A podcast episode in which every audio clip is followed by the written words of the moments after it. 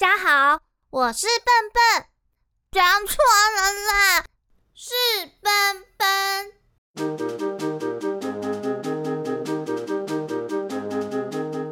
欢迎收听笨笨小剧场。蘑菇精草草终于将丹影的信送到渊羽的手上，接下来就换渊羽来演出他的故事喽。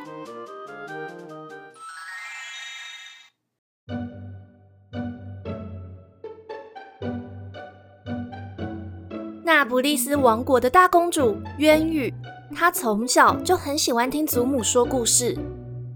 每一个睡不着的夜晚，或是父王和母后不在家的静悄悄的午后，渊羽的祖母总是会支开宫里的仆人，只留下渊羽的贴身侍卫卢娜守在房门口。这个时候，渊羽的祖母就会拿出一个装饰华丽的宝盒。开始跟他和他的妹妹莉莉安说很久很久以前的故事。两位小女孩每一次听到那幻想中的国度，眼睛总是闪闪发光。故事是这样的：啊，在那不勒斯的南方有一座森林，叫做迷雾森林。只要啊。人走进去就会迷路，就算这沿路上都做了记号，也走不出来。但大家更害怕的是迷雾森林后方的那片大雾。传说啊，进去那片浓雾里，就会坠落到无尽的谷底，掉进色彩鲜艳的蘑菇森林里，被精灵们吃掉。你们不要怕，乖，不要怕。其实啊，精灵们是很温和又贪玩的，哈哈。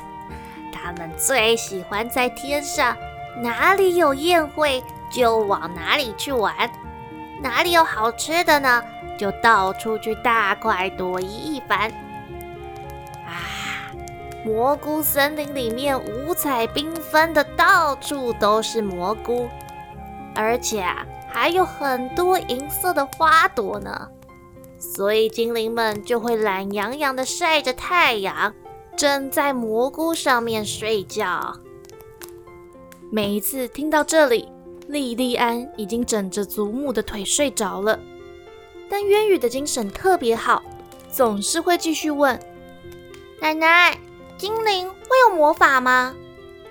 祖母听完后会温柔的笑一笑，告诉渊羽：“啊，只有精灵长老才有魔法。哎，现在的精灵长老啊，活了好老好老哦，哦，已经五百多岁了。他的外号叫大地的倾听者，在这个世界上。”就只有精灵长老才会魔法吗？一开始渊羽都会这么追问，祖母就会摸摸雕刻在宝盒盒身的蘑菇和藤蔓的图案，望向窗外，轻轻地说：“在这个世界上，还有一位魔法师，他曾经是我的邻居。”他跟精灵长老学了魔法，后来就住在蘑菇森林的附近，还送给我这个宝盒。他跟我说，打开宝盒就可以让我看看蘑菇森林。每当祖母这么说的时候，宝盒盒盖上镶嵌的无瑕透明宝石就会散发淡淡的银蓝光芒。奶奶，奶奶，这个宝盒可以给我吗？我也想要看看精灵世界。乖，等你再长大一点哦。等你十五岁，宝盒就会留给你了，啊，好不好啊？乖，赶快睡哦，来，乖乖睡哦。祖母的声音伴随炉火噼里啪啦的声响。让小渊羽慢慢的陷入了睡眠当中。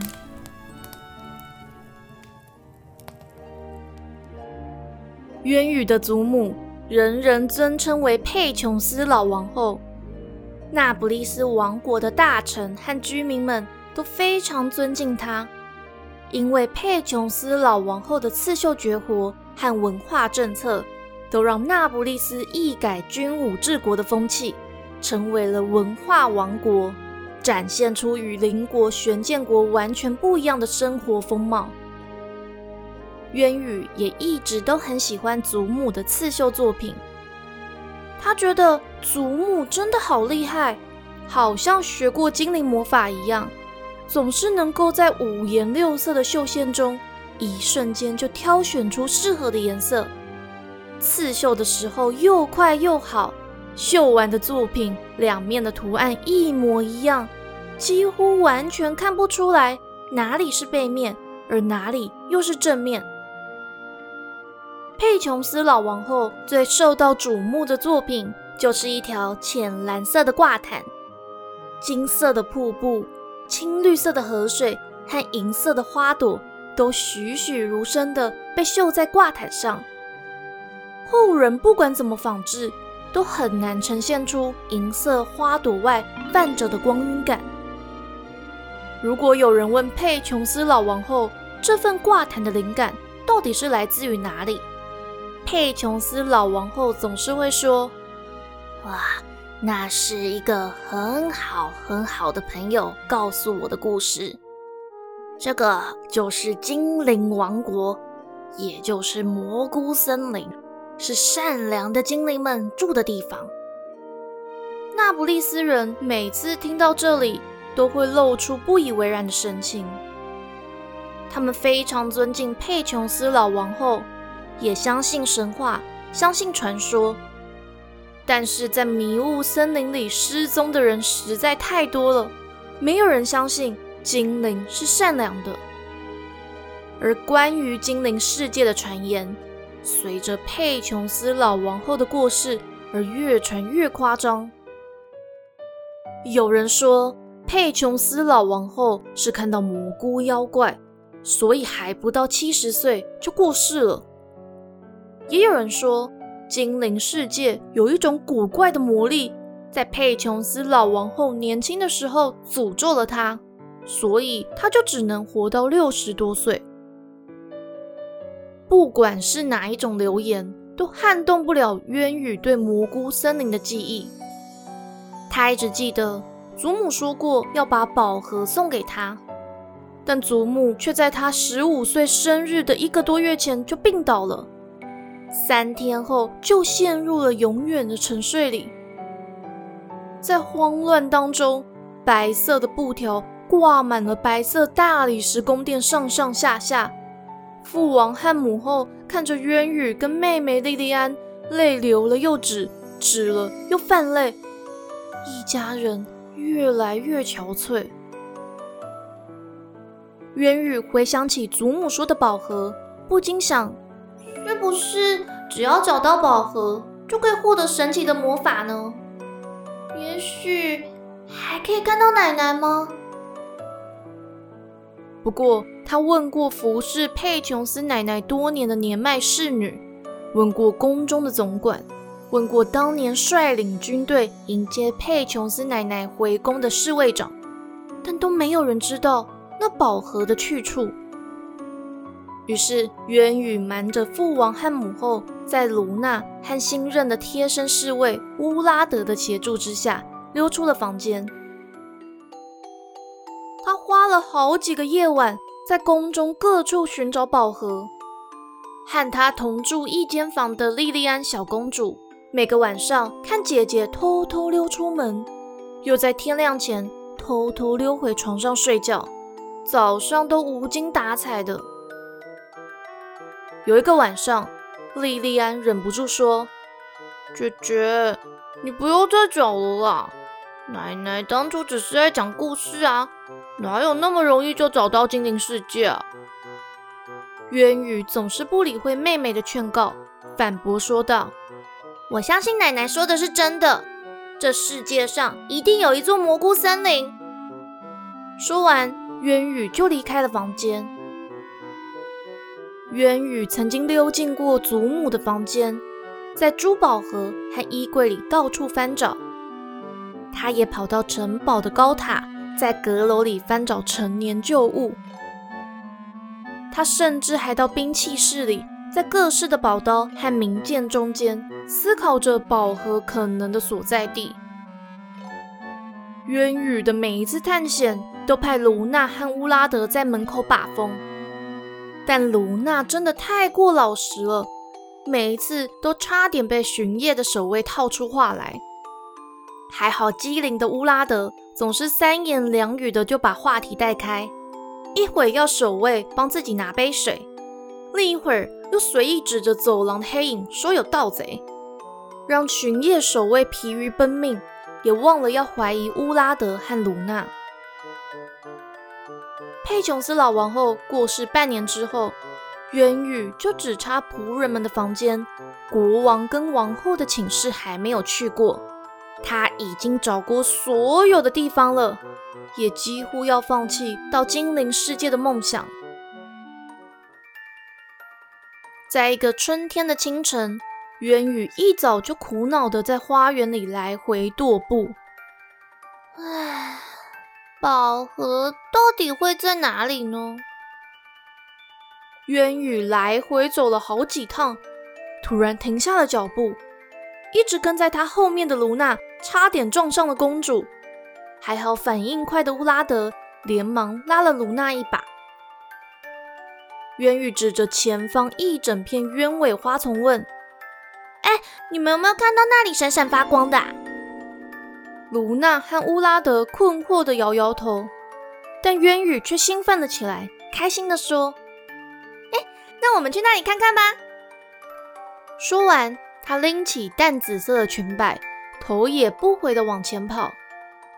卢娜慌张地想叫公主慢慢走，但又怕引起守卫们的骚动，就只好快步地跟在后面。乌拉德则是跟在渊羽的后面。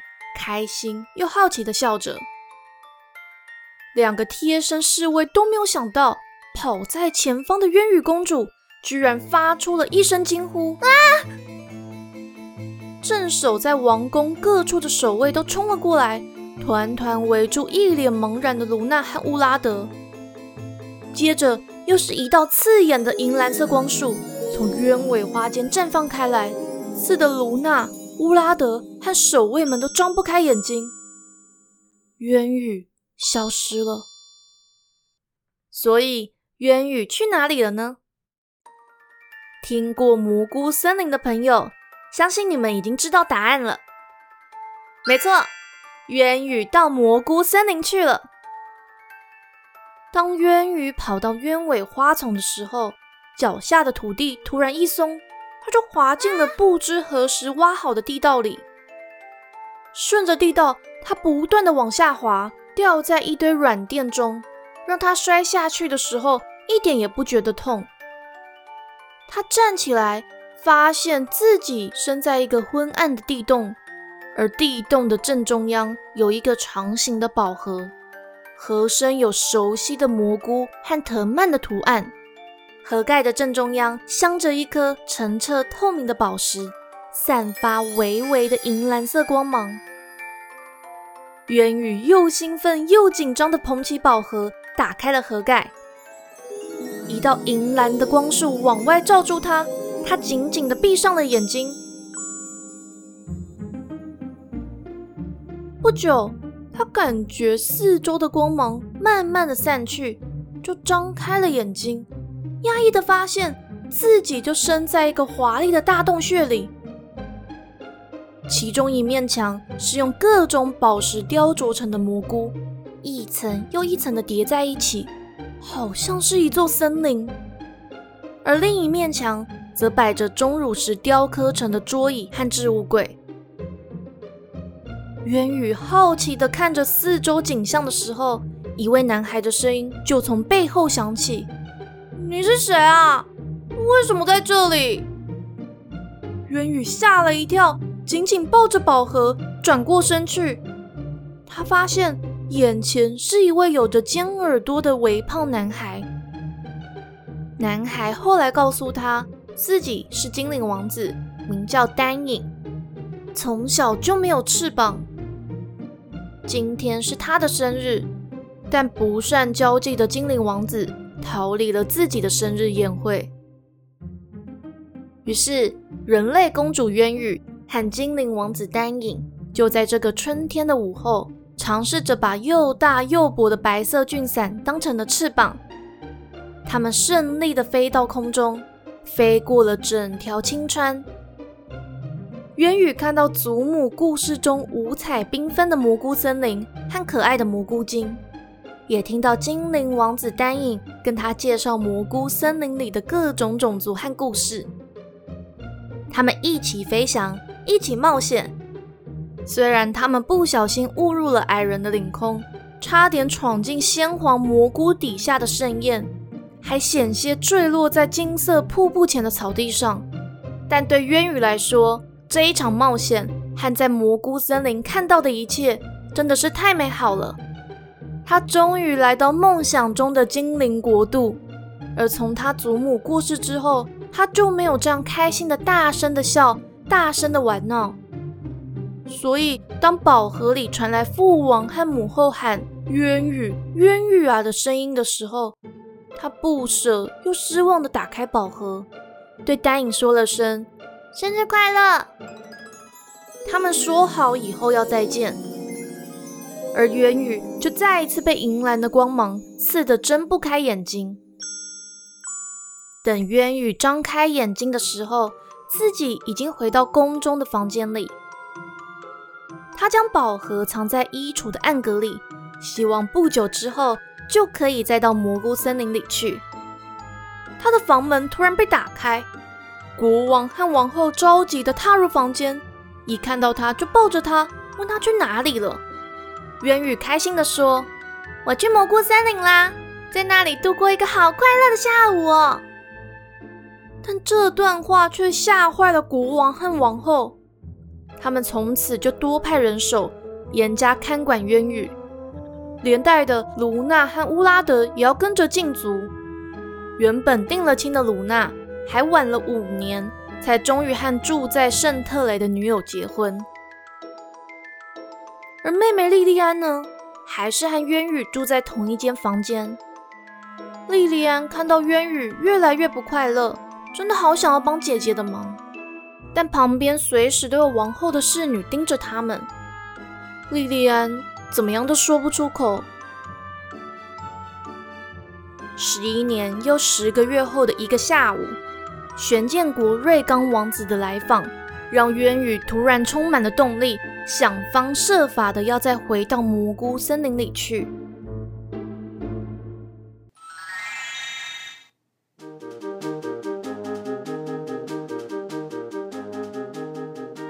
渊宇用了什么样的方法避开侍女们的监视，再一次回到蘑菇森林呢？想知道后续，别忘了订阅奔奔小剧场。这样节目一更新就会通知你喽。而有关蘑菇森林里发生的故事细节，也欢迎收听前面的集数，了解渊羽和丹影的故事。那么我们就下次见喽！奔奔小剧场，下回待续。